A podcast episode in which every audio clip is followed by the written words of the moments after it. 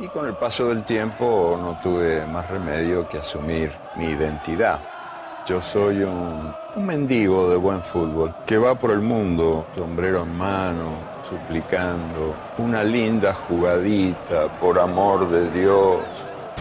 Y cuando el milagro ocurre, lo agradezco. Sí que me importe un rábano cuál es el club o el país que me lo ofrece. De la única religión que no tiene ateo. Escucha el deporte. La barra por Ibero 90.9. buenas tardes, tengan todos ustedes bienvenidos. Una de la tarde con tres minutos. Arranca la barra, arroba la barra guion bajo MX acá por Ibero 90.9. Una hora en la que estaremos platicando de varios temas que atañen al deporte, tanto aquí en México como en distintas partes del mundo. Por supuesto, eh, la selección mexicana que hoy le dedicaremos un especial a su rama femenil y sobre todo al torneo preolímpico que acaba de terminar, por lo menos en participación el día de ayer para el conjunto tricolor. Ya estaremos platicando a respecto de ello. También jornada 5 que ya dio arranque con el Thursday Night Football, ¿no? Que ya hay eh, jueves por la noche en la Liga MX. Una sorpresa bastante eh, rara, un, dos partidos muy extraños en la Copa del Rey a mitad de semana y otros temas que ya estaremos, por supuesto, platicando el día de hoy, pues para presentar a la alineación titular de este sábado. Oscar García Sáenz, ¿cómo estás? ¿Qué tal, Omar? Mucho gusto, muy bien, feliz, contento de estar otra vez aquí y bueno, ya calentando motores eh, lo que será la Fórmula E en México. Por Estamos supuesto. a una semana de ya estar en este circuito de, del autor Ramos Rodríguez. En efecto, una de las carreras importantes y me atrevería a decir, y, y, lo he dicho una vez y lo voy a seguir diciendo aquí cuantas veces sea necesario, el IPRI del año pasado fue una locura en con lo que refiere a Fórmula E. Alexandra Loe, ¿cómo estás? Muy bien, muy contenta de estar aquí. Otro fin de semana con ustedes, muy contenta. Pues sí, ya eh, justo con Alexandra estaremos platicando este tema de la selección femenil. Mi querido Ricardo Albarrán, Albarrán, ¿cómo estás? ¿Qué tal? Muy buenas tardes, encantado de estar de nueva cuenta en la barra. Cada vez falta menos para el juego de las estrellas de la NBA. Sí, ya esta semana que hubo ahí un par de comentarios que valieron la pena en el draft, este nuevo formato que existe en torno a eh, cómo, se, cómo se eligen a los titulares, cómo se maneja todo este asunto, con, tanto con Giannis Antetokounmpo como LeBron James, quienes son los capitanes de la conferencia este y oeste respectivamente. Jimmy Gómez Torres, ¿cómo estás? Pues muy bien, sobre todo aquí ya en, este sábado, como ya es de costumbre, creo que es nuestro día favorito de todos, me parece, los veo muy, muy contentos y felices. Se tiene en boca de todos lo de la Fórmula E y decir también lo del nuevo circuito, las novedades que trae, sobre todo por eh, el aumento en número de pilotos que va a haber dentro de la competencia.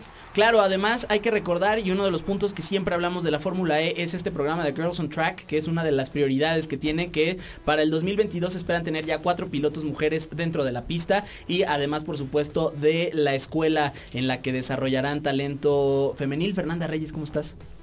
Muy bien, gracias eh, y a todos los que nos escuchan y pues hablar un poco de, de todo más que nada, bueno, ayer la exhibición de Roger Federer con Nadal, eh, que juntó 3 millones eh, para la fundación de justamente de Roger Federer y se lo lleva el partido. Además, un partido bastante eh, entretenido. Creo que en lo que refiere al, espectáculo deportivo no quedó a deber. En este partido entre Roger Federer y Rafa Nadal rompió el récord, de hecho, de que tenían Alexander Zverev y el propio Roger Federer en la Plaza de Toros México como el evento tenístico que eh, tiene más asistencia o que tuvo más asistencia en la historia del deporte blanco. Jorge Barroso, ¿cómo estás? ¿Qué tal Omar? Pues como siempre un gusto aquí acompañándolos y recordándoles siempre lo mejor del fútbol. Este fin de semana vamos a tener partidos importantes en, tanto la Liga Mexicana, en especial en la Liga Alemana, que ahorita mismo se está jugando el Borussia Dortmund contra Leverkusen y mañana el Bayern contra Leipzig. Entonces recordándoles que se mantengan al tanto. El Bayern que también ya retomó el liderato que muy, muy, mal arranque de temporada, sinceramente. Y por tercera temporada consecutiva le remonta el, el campeonato de momento al, al, resto de los equipos. Exactamente, también estaremos platicando ahorita en el vocero de todo lo que concierne al fútbol. Luis Morales, ¿cómo estás? Hola Omar, ¿qué tal? Es un gusto estar de nueva cuenta aquí en la barra y para mí es un placer y también en el área box, el próximo, se estima que el próximo 2 de mayo Saúl Canelo Álvarez estará enfrentando ya en una sede. Y no han dicho aún nada, pero ténganlo por seguro que Saúl Canelo Álvarez estará ahí. Ya saben que el calendario de, el, el atleta mexicano mejor pagado de todo este planeta Tierra siempre tiene fechas ya determinadas. Una es el puente del 5 de mayo y el otro es el del 15 de septiembre. Muy patriótico este asunto. Particularmente además el mercado latino del, del 5 de mayo, que es digamos la fecha que más se celebra en los Estados Unidos, eh, tiene ahí eh, bastantes connotaciones. Por supuesto haremos el comentario pertinente. Y el día de hoy tenemos un debut, otro, otro debut, otro fichaje de, de la barra que se incorpora. Mauricio Lungas, ¿cómo estás? Hola amor, muchas gracias. Estoy muy contento por la oportunidad y feliz de contribuir con este equipo. Venga, pues un fichaje más que se une a este equipo de jóvenes periodistas y vámonos a poner tranquilos con la primera canción. Eh, otro de los temas de esta semana fue sin duda la Serie del Caribe, que tuvo a unos tomateros de Culiacán con una de las mejores manifestaciones de pelota que ha tenido una novena mexicana en este certamen, a pesar de que no se pueden terminar llevando el gallardete importante, que no pueden culminar como campeones, de hecho ni siquiera llegaron a la final, pues eh, hicieron un, una primera fase espectacular, cuatro triunfos y apenas una derrota, es algo para aplaudir. Al final, los Toros del Este de República Dominicana se terminan llevando este título allá en Puerto Rico precisamente haciéndole honor a los campeones de la Serie del Caribe, vamos a escuchar algo dominicano, esto que nos sube a todos. Ahorita regresamos. Esto que escuchamos fue la bilirrubina de Juan Luis Guerra en vivo desde el Estadio Olímpico de República Dominicana. Esto lo pusimos por el título que consiguieron los Toros del Este en la Serie del Caribe, el vigésimo título que consigue la novena astada. La verdad, un registro bastante impresionante y que bueno, deja latente por supuesto el dominio que tienen en la época. Pero para enterarse de todo lo que viene en la agenda deportiva, vámonos a escuchar el vocero. Vocero. The Dream is over. La selección mexicana femenil perdió 4-0 ante su similar de Estados Unidos en la semifinal del preolímpico de CONCACAF. El conjunto de las barras y las estrellas y Canadá amarraron el pase para Tokio. Vocero. Finalistas al corriente. El América derrotó 1-0 al Puebla como visitantes en el Cuauhtémoc. Y Monterrey sigue sin poder conseguir los tres puntos, luego de empatar a 2 con Necaxa. Tablas en la Liga MX. Vocero. Inició lento. En el arranque de la jornada 5 de la Liga MX, Monarcas y Morelia derrota 3 a 1 al Atlas, mientras que el viernes tuvo doble empate Puebla y Santos, y Tijuana 1 con Toluca. Vocero. Euskal Herria, la Real Sociedad sorprendió al Real Madrid y los eliminó de la Copa del Rey 4-3, mientras que San Mamés vio un triunfo dramático de Sotlec de Bilbao ante el Barcelona. Vocero. Siu, mi comandante. Cristiano Ronaldo cumplió 35 años con una carrera que destacan 5 títulos de Champions League, mismo número de balones de oro y The Best. La única pregunta es, ¿en qué lugar de la historia queda? Vocero. Guerrero mexicano. La NBA volverá a tener talento mexicano con Juan Toscano, quien se incorporará a los todavía campeones de la conferencia oeste Warriors de Golden State. Vocero. El estoque 20, los toros del este dominicanos derrotaron 9 a 3 a los Cardenales del Lara venezolanos y conquistaron su vigésimo título de la Serie del Caribe. Cabe destacar que los vin Vino Tinto eliminaron en semifinales a los Tomateros de Culiacán, mejor equipo en la fase regular. Vocero. Por si extrañaban, a una semana determinada la campaña 2019 de la NFL, la XFL abrirá actividad por segunda ocasión en su historia. Vocero. Pistas sin corona, por corona. Tanto la Fórmula E como la Fórmula 1 confirmaron la suspensión de sus premios a celebrarse en China por protocolos de seguridad relacionados con el coronavirus. El serial eléctrico confirmó sin embargo que buscarán restablecerlo más tarde en el año. Pues ahí estuvieron las nueve noticias más importantes de esta semana. Por supuesto, este asunto en China que además eh, se ha ido complicando al rato que platiquemos de Fórmula E. Eh, vamos a hablar de un gesto deportivo bastante interesante y que no siempre eh, se da en torno a pues a la seguridad y a los protocolos que tienen que ver con este tema. Ya les estaremos contando de qué se trata. Vámonos a escuchar la segunda canción y regresamos para platicar del el preolímpico de CONCACAF femenil que pues como era de esperarse Estados Unidos y Canadá, las grandes potencias fueron las que se llevaron este boleto a Tokio 2020 y México, si bien está mostrando ya pasos importantes en el desarrollo femenil, pues todavía eh, queda ahí una brecha. Vamos a escuchar la segunda canción de este sábado. En la semana Bob Marley, como lo habrán podido escuchar el jueves con el Vintage, eh, cumpliría 75 años, hubiese cumplido eh, su aniversario de diamante y pues qué mejor que celebrarlo como lo solemos hacer aquí en la barra. Ahorita regresamos. Could You Be Love, una canción por demás clásica en el tanto para el reggae como para Bob Marley, quien eh, como les contábamos antes del corte, pues hubiese cumplido ya 75 años de existencia, como recordamos, pues muere a finales ahí de la década de los 70, principios de los años 80 y pues ahora sí, regresando en, materia deportiva a este programa de la barra, Omar García Cosío de este lado del micrófono, pues eh, la selección mexicana tuvo dos partidos muy buenos en la primera eh, ronda de este preolímpico de CONCACAF, derrota tanto a Jamaica como eh, una goleada de 6 a 0 eh, a San Kitts y Nevis. Y bueno, pues valía la pena atraerlo. Ya después, sin embargo, el último partido ante Canadá, pues eh, se ve esta distancia ante las potencias, ante las grandes potencias mundiales, donde de hecho CONCACAF en el fútbol femenil sí representa una amenaza constante en las copas del mundo. Lo claro ejemplo es la última Copa del Mundo celebrada allá en Francia, Alexandra Loé. Claro, inició el torneo proolímpico femenil de la CONCACAF para poder definir los boletos que se pelearán para los Juegos Olímpicos de Tokio 2020.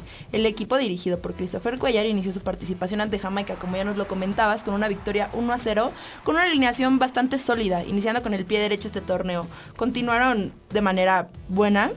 Eh, ganando 6 a 0 frente a San Cristóbal y Nieves. Lamentablemente sus próximos juegos los perdieron 2 a 0 frente a Canadá con un pase perfecto, consiguiendo 9 puntos de 9 posibles. Avanzaron, estas avanzaron al primer lugar del grupo B y México se quedaría en la segunda posición, por lo cual se tendría que enfrentar a Estados Unidos en una lucha en la semifinal por el boleto. Vivieron un partido tan complicado ante Estados Unidos que lamentablemente perdieron el boleto para los Juegos Olímpicos tras haber perdido 4-0, dejando a Estados Unidos y a Canadá como favoritas y ganadoras para quedarse con los dos boletos de este torneo proolímpico. Sin embargo, en los últimos años sí se ha hecho un avance importante en la Liga MX femenil, lo que, se ha dado, lo que ha dado paso para que las jugadoras jóvenes mexicanas se desenvuelvan en un ambiente más profesional. Estas brechas siguen existiendo, claro, por diversas razones, pero hay futbolistas del país que han logrado romper paradigma- paradigmas dentro de este deporte, mencionando grandes ejemplos en la lista de Christopher Cuellar.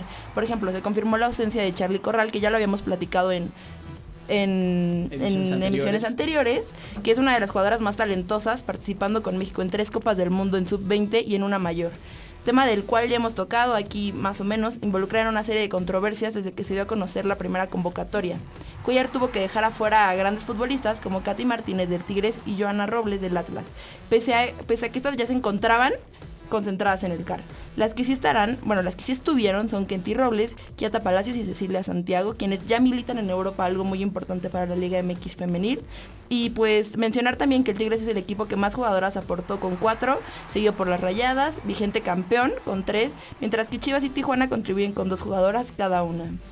Pues ahí está un tema que creo que abre, abre el debate, compañeros, y, con esto eh, comienzo. Pues primero mencionar el hecho de que ya eh, alcanzar las semifinales, pues no era una, no era un tema eh, frecuente o recurrente para el conjunto mexicano en emisiones anteriores, por lo que creo que también etiquetar de fracaso esta emisión de la, de la selección, esta eh, preolímpico de la selección mexicana femenil, pues habría que ver más bien una polarización en cuanto al resultado. Si bien es cierto que eh, de nueva cuenta pues no se asiste al fútbol eh, femenil en los Juegos Olímpicos, pues también insistimos en el tema de inversiones, en el tema sobre todo de igualdad de salario, en, en el tema de instalaciones, en el tema incluso del desarrollo. No hay que olvidar que el fútbol femenil en los Estados Unidos tiene más de 30 años de poderse desarrollar incluso profesionalmente, tema de O sea, de hecho, el, fútbol soccer, en, si se le puede llamar así, en, en los Estados Unidos, pues comienza como un deporte meramente femenil. Era una actividad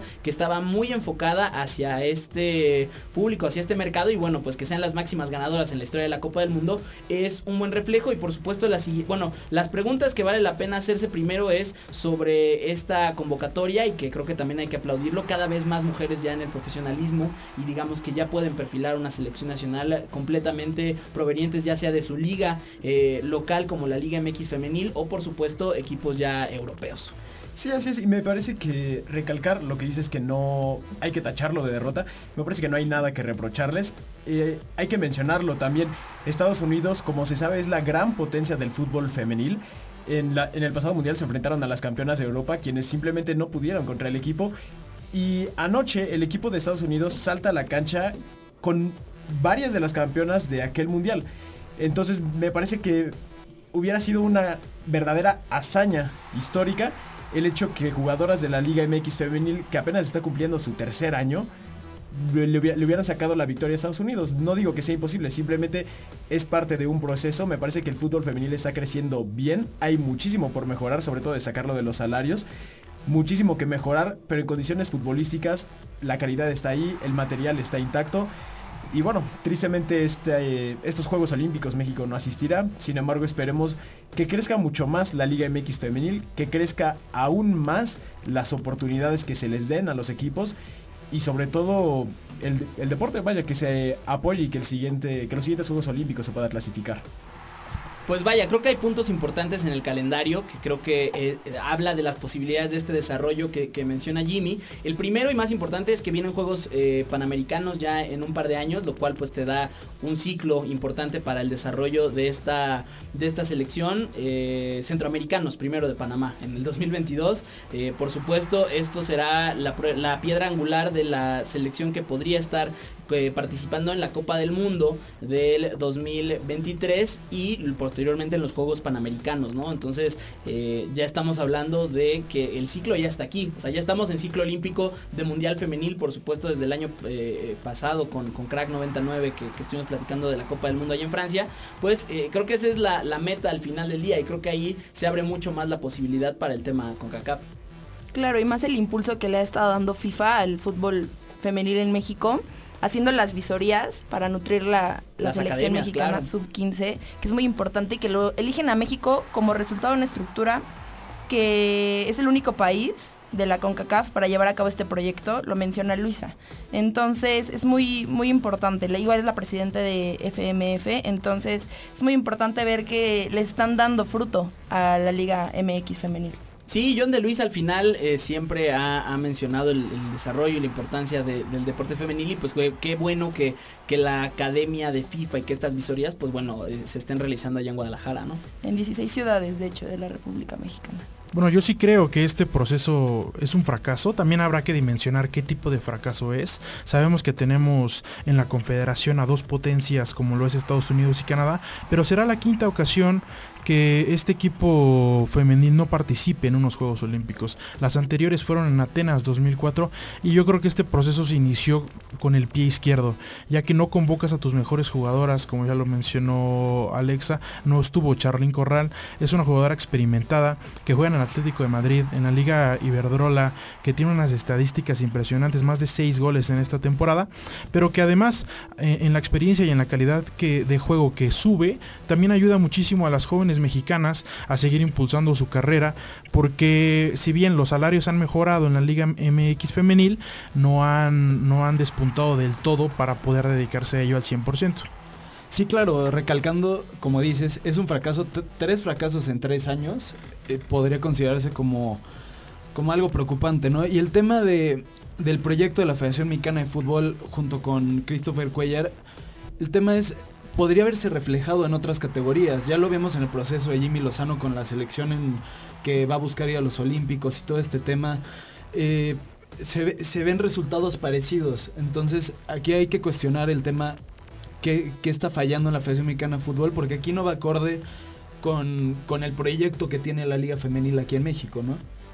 De acuerdo, y también hace eh, algunos años, o más bien hace no mucho tiempo, hubo una final de selección mexicana femenil contra España en categorías inferiores. claro. Eso también habla también del trabajo que vienen haciendo eh, por parte de la federación, pero que, que los conflictos de intereses terminan afectando. Y que ojo, que a, las- a la generación que le toca precisamente los Juegos Centroamericanos, Mundial y Panamericanos es a la que llegó precisamente a la final del Mundial Sub-17 allá en Chile. Valía la pena mencionarlo. Eh, Jorge, ¿dónde nos pueden encontrar para seguir platicando en torno a este tema? Sí, claro. eh, bueno, les pasamos las redes. Eh, eh, primero en Facebook, Ibero 90, 90, bueno, 99.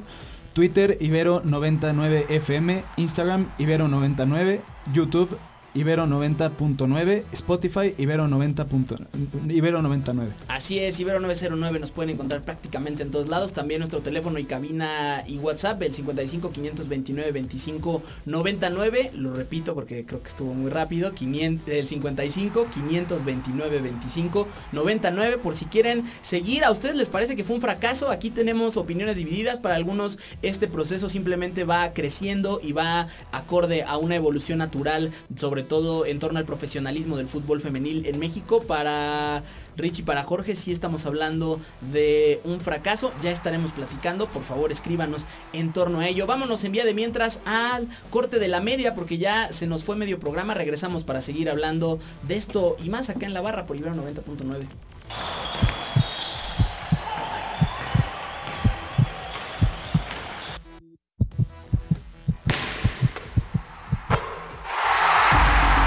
Escucha el deporte. La barra.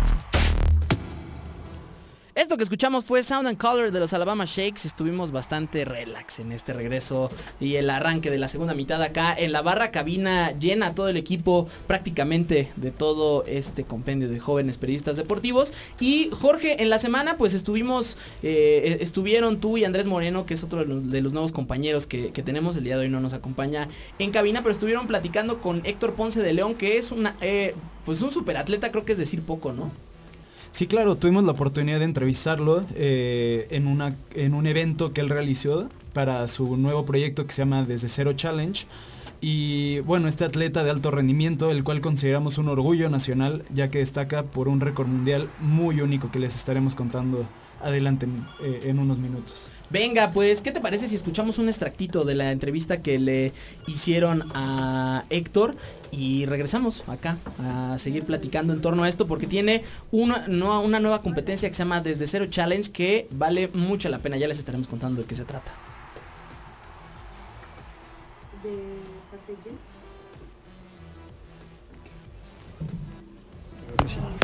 Perfecto. Pues básicamente te vamos a hacer preguntas, ya sabemos que vas a tener una carrera muy importante, un momento muy importante en poco tiempo. Y queremos saber un poco de tu trayectoria, sobre, sobre qué es lo que prosigue, cuáles son tus objetivos, qué han sido los retos que se han presentado en este camino. Si quieres platicarnos ahorita inicialmente sobre, sobre quién eres y, y claro. eso, ¿no? Yo soy Héctor Ponce de León, soy un alpinista y guía de montaña profesional también deportista de alto rendimiento, alguien que le gusta pues la aventura, la exploración, los récords y pues los desafíos extraordinarios, ¿no? Yo tengo ya más de 30 años practicando el montañismo, me inicié en el Popocatépetl, que cuando yo era chavo pues todavía se podía subir y pues eh, a lo largo de mi trayectoria he tenido oportunidad de escalar en las cordilleras más importantes del mundo. Este, he escalado tres veces el Everest, es algo que creo que la mayoría de la gente entiende. He escalado otras seis montañas de más de 8.000 metros, de las 14 que hay en el mundo, algunas paredes de las más difíciles también que existen. Este, y pues lo que al día de hoy eh, nos trae aquí pues es este la presentación de la segunda edición del desafío desde cero challenge que me gustaría platicar un poco cómo nace esto. Eh, eh, hace seis años estando yo en el pico de Orizaba que es la montaña más alta de México en una montaña que yo había subido más de 200 veces fundamentalmente en mi trabajo como guía pero por todos lados, digamos, este, por todas las rutas que hay, eh, de todas las maneras, casi ah, tratando de hacerlo lo más rápido que se pudiera, desde la base, etcétera, se me ocurre eh, o me pongo a pensar cómo podría ser yo para que esta montaña que ya como digo me la sé muy bien que ya ahora mismo pues no me presenta un desafío pues pudiera eh, todavía ser un reto, ¿no? Algo en lo que continuar explorando como las posibilidades, ¿no? De, o, los límites físicos. Y, y, dije, pues la montaña no se puede hacer más alta, pero lo que sí puedo hacer es empezarla a subir desde más abajo, ¿no? Entonces, eh, la montaña normalmente se sube de 4.200 metros, esta montaña tiene 5.650 Y pues te digo, a, esta altura, a los 4.200 metros, hay un refugio al que llega la gente en vehículos 4x4. Y pues mi idea fue decir, vamos a subirla desde cero metros, o sea, desde la playa en Veracruz. Fue lo que hice. Pero aunado a esta este, idea de hacerlo así, escalar cada uno de los metros eh, de la montaña, eh, algo que a mí siempre me ha gustado es como hacer las cosas a velocidad, ir con... Pues esto que estábamos escuchando era Héctor Ponce de León quien estaba presentando este Desde Cero Challenge y creo que valía mucho la pena esta última explicación de, de lo que se trata su, su, deporte porque es algo muy sui generis, o sea, si bien mezcla elementos del ciclismo, elementos de la montaña, elementos de escalada, elementos de muchas disciplinas, pues al final primero eh, el hecho de eh, trepar o de escalar una montaña desde los cero metros eh, habla un poquito, ¿no? De extender como este, este reto esta disciplina y más si se hace contrarreloj. De hecho, hay que recordar que hace unos meses se presentó un documental, por supuesto lo platicamos aquí en Ibero 90.9, en, en, otra entrevista con él, en la que hizo esto en el Kilimanjaro. La, la, eh, el reto era menos de dos días, me parece, menos de 48 horas, para que lograra esto desde la costa africana hasta el Kilimanjaro, punto más alto del continente, eh, de este continente. Sí, claro, y nos hablaba de este reto tan importante que es, entre más vas subiendo, eh, estás más cansado y, más difícil es eh, el tema del oxígeno, ¿no? Entonces al final se vuelve algo que lleva límite al cuerpo humano y eso es lo que quiere fomentar en este tipo de eventos, llevar a personas, nos comentaba que la mayoría de las personas que van a participar en su evento son Ironmans, personas que llevan al límite su cuerpo cada vez que eh, compiten y, y que aún así se les ha dificultado mucho esta nueva experiencia. Ojo a este dato, esto es muy importante. Si a ustedes les gustaría participar, por supuesto, a través de las redes sociales de Ibero 90.9 y de la barra estaremos haciendo llegar el link para que se puedan inscribir. Sin embargo, necesitan por, eh, comprobación de haber por lo menos terminado una carrera de bicicleta de montaña, por lo menos de 120 kilómetros de distancia, o bien un medio maratón en altura.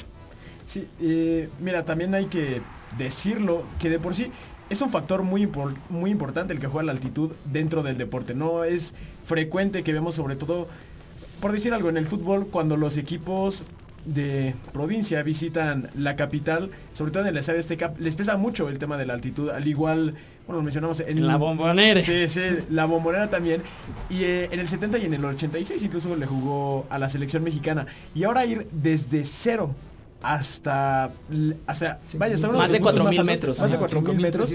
Es impresionante la preparación que se necesita y la condición física que tienes que tener, no solo para hacerlo, sino además para hacerlo contra tiempo y querer romper un récord. 15 es, es, es, brutal. Y ojo, y ojo este dato también, eh, también lo platicábamos con Héctor y lo platicaban Jorge y Andrés también con, con, con este superatleta. El factor oxígeno hay un 50% menos. O sea, en un tiempo récord, porque además en, en, cuando uno va a escalar, eh, según, según me explicaban, pues hay que darle tiempo al cuerpo para que se vaya estabilizando a ciertas alturas. O sea, subes y tienes que quedar ahí un momento a que más o menos la sangre vaya eh, fluyendo y así conforme vas subiendo. Y aquí de golpe vas de 0 a, a 5300 metros con 50% menos de, de, oxígeno en el aire, ¿no? Entonces se requiere, es un asunto incluso que me atrevería a llamar más mental que, que físico. Y, y bueno, pues y ahí es se un queda. Poco, es un poco de técnica también el no quemarte todo Claro. de cuando, vaya, cuando tienes todo el oxígeno posible, no quemarte todo. En efecto, pues ahí queda este tema, la verdad es que muy interesante, por supuesto. Muchas gracias Jorge, muchas gracias Andrés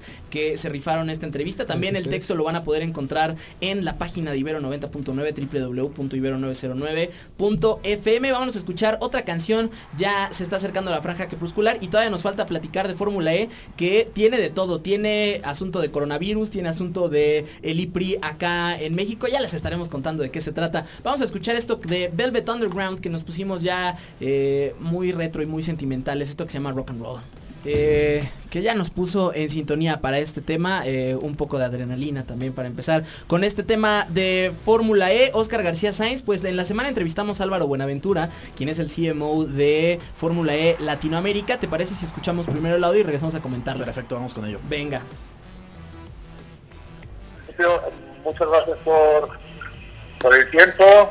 Y te cuento, pues mira, el, campeonato a nivel global está creciendo exponencialmente de una forma muy rápida. Y aquí en México eh, es el quinto año, como sabes, quinto año consecutivo. Y la verdad que, que ha crecido pues también exponencialmente. Estamos hablando de que en la temporada 5, ahora mismo estamos en la temporada 6, pues en la temporada 5 la derrama económica rondaron los 100 millones de dólares para la Ciudad de México, casi el doble de lo que supuso en la temporada 4. Así que esto pues se prevé que en los próximos años exponencialmente va a ir creciendo a más y a más. Eh, de estos 100 millones de dólares, obviamente, pues hay un apartado de eh, viajes, de toda la gente que se traslada de otros países, eh, pues desde Europa, Asia, Norteamérica, otros países de Latinoamérica.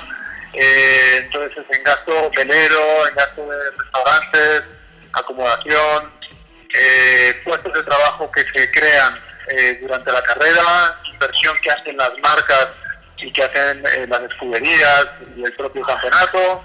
Por otro lado, pues el posicionamiento mediático de la Ciudad de México y de- del país en medios de comunicación, pues en más de 190 países. En fin, se hace un estudio muy detallado por una agencia tercera, que no es Fórmula E, eh, que utilizan otras plataformas deportivas como la NBA, la NFL, y el gobierno de México la- lo ha utilizado en otros años. Entonces, esos números están ahí y, y bueno, esperamos que sigan creciendo en los próximos años.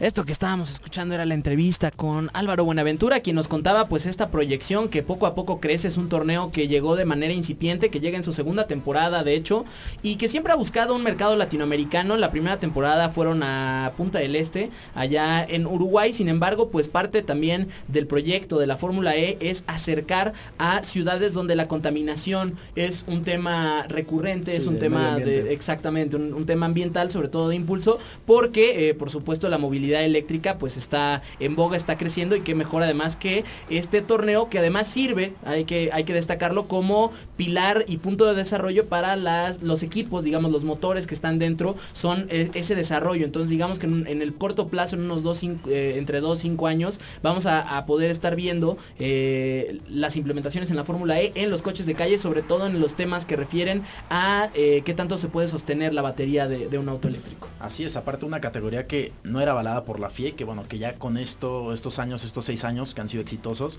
ya tiene esta, este permiso de la FIA y ya la consideran también como parte de- del automovilismo en la FIA. Y eso es muy importante.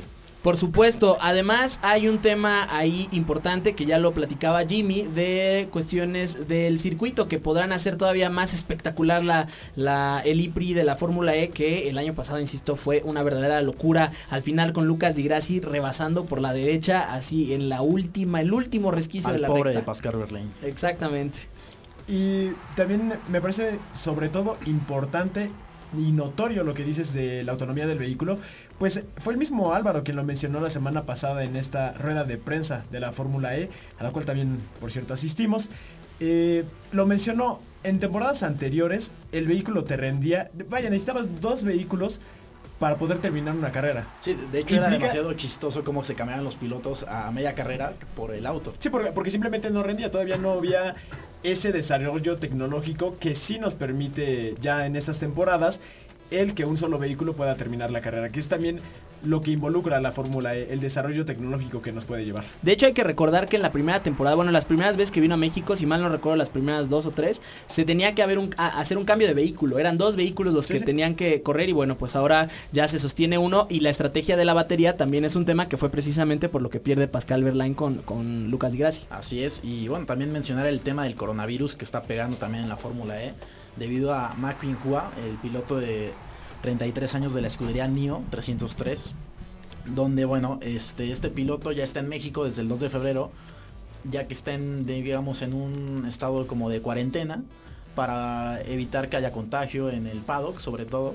Y, bueno, también su equipo ya está aquí. Eh, él se molestó un poquito en sus redes sociales diciendo que, que pide respeto, que no por ser chino nada, ya tiene coronavirus. Justo, de hecho, Álvaro nos, nos platicaba en la entrevista que eh, corroboró primero que él está bien, o sea que después de revisiones y todo, él en efecto está sano, su equipo está sano, y es más un gesto deportivo, si se le puede llamar así, justo para que no haya este, este asunto y que además pues es un tema de discriminación. ¿no? Sí, como el pánico que pueda correr, que la gente pues no quiera ir a, a la carrera cuando bueno, eh, han llegado a tiempo para evitar todo este tipo de temas.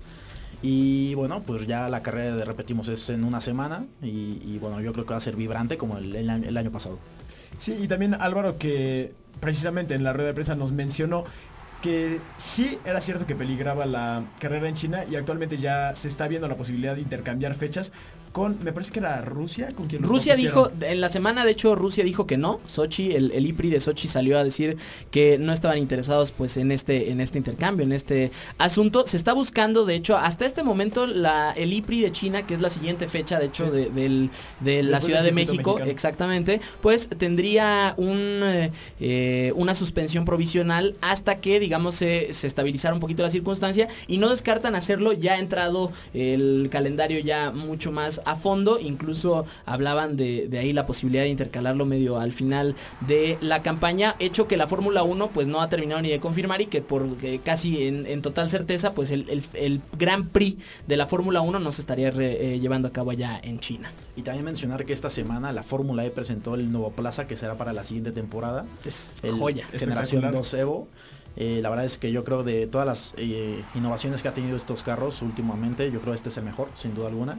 Y bueno, ya lo veremos en la temporada dos- 2020-2021. Ojo a este dato también, a pesar de que los motores son, eh, digamos, distintos por dependiendo la marca, que, que vemos marcas como Jaguar, vemos eh, motores como Virgin, vemos motores como Audi, ¿no? Que son Porsche, Mercedes, que se acaba de incorporar apenas esta campaña, pues hay una cierta eh, normalización o un estándar, digamos, que tienen que sostener los coches para que la competencia sea equilibrada, ¿no? Y sobre todo el tema este de las carrocerías, lo presentaron en distintas ciudades del mundo y sí creo que va a ser un parteaguas importante, además en un punto donde van a hacer una competencia directa de la Fórmula 1 porque de acuerdo a la directiva de la gran carpa del automovilismo, pues han declarado que para 2030 su objetivo es la no emisión en los automóviles de los monoplazas. E irónico decirlo también, recordamos eh, hace no mucho, mencionaban, nosotros no buscamos ser como la Fórmula 1. Nosotros somos una competencia completamente aparte y la competencia entre nosotros simplemente no, vaya, no, no estaba vinculada. Sin embargo, por el espectáculo que ofrece, realmente el atractivo y cuánto va a jalar al aficionado me parece inevitable. No, y que el éxito que está teniendo inclusive ya pilotos de Fórmula 1 han mencionado que les gustaría algún día correr en Fórmula E. El caso Nico Rosberg, que fue campeón del mundo, Felipe ha dicho que, que se que ya se quiere fusionar la Fórmula 1. Él dice que es lo mejor que puede pasar en el futuro. Hamilton por ahí también se hablaba que en algún momento puede llegar a la Fórmula E. Y entonces, bueno, veremos. El caso ahorita, como mencionabas, Felipe Massa, que ya está, Stoffel Van Dorn, que también ya está, Pascal Verlaine, Lucas Di Grassi, que tuvo también su paso por la Fórmula 1. Entonces, pues bueno, cada vez creciendo más este, este aspecto del automovilismo. Y en cuanto a los estándares que mencionabas un poco, hay estadísticas que indican que todas las escuderías de la Fórmula E no invierten más de 40 millones de dólares, que eso también es un poco estabilizar la competencia. Y también nos mencionaba Álvaro Buenaventura que si una si, si un equipo descubre una in- innovación tecnológica, tiene el derecho de compartirlo o venderlo con otros dos, para que de esta manera sean seis pilotos los que están en la punta de la lanza de la tecnología. Derecho y obligación. Claro, que al final del día, pues sí es un asunto medio Fórmula 1, ¿no? Al final también son seis pilotos los que están en la contienda por eh, la máxima categoría del automovilismo. Pues ya lo escuchaban, en la semana vamos a tener contenido especial, por supuesto, de Fórmula E. El próximo sábado no nos vamos a poder escuchar en vivo porque va a empezar el Festival de Baidora. Entonces, por supuesto, todo 99 tendrá los ojos puestos en ello y eh, a través, será a través de las redes sociales seguramente y de la página de esta estación en la que este proyecto estará llevándoles todo lo que tenga que ver con el IPRI. De hecho, el equipo va completo allá al autódromo Los Hermanos Rodríguez. Y pues ya se nos acaba este programa. Muchísimas gracias a todos por habernos acompañado. Pues, eh, ¿con qué se quedan rapidísimo este fin de semana? Con los 35 años de Cristiano Ronaldo. No me voy a perder el partido Querétaro-América, que ya, ya sabemos quién va a ganar. El gallo. Querétaro. No, no, ¿qué pasó? ¿Qué pasó? No. Mookie Betts a los Dodgers. ¡Pum! Eh, con la Fórmula E y que quiero escuchar a piso 21. De la semana, por supuesto, el golpe que dieron la Real Sociedad y la Atlética. Para ver si el campeón Rayados levanta contra un complicado León, ¿no? Que Cristiano Ronaldo ahorita está jugando, bueno, Juventus contra el Gela Verona y pues tres puntos que no parecen eh, fáciles, que se encuentra en la décima posición. Pues ahí está. Esto es con lo que se queda este equipo. Luis Morales, rapidísimo. Hablando del bicho de Cristiano Ronaldo, este, yo me quedo con darle una revisada rápido al cómic que lanzó la editorial este, Destino ahí en España. Eh, Me, ah, me parece que fue el día jueves. Siempre los grandes eh, podrán lograr la manifestación cultural, lo vemos con otras figuras. Mi nombre es Omar García Cosío, muchas gracias por habernos acompañado. Nos escuchamos el día de mañana en punto de las 9 de la mañana. Que los dioses del balón y la pelota repartan suerte.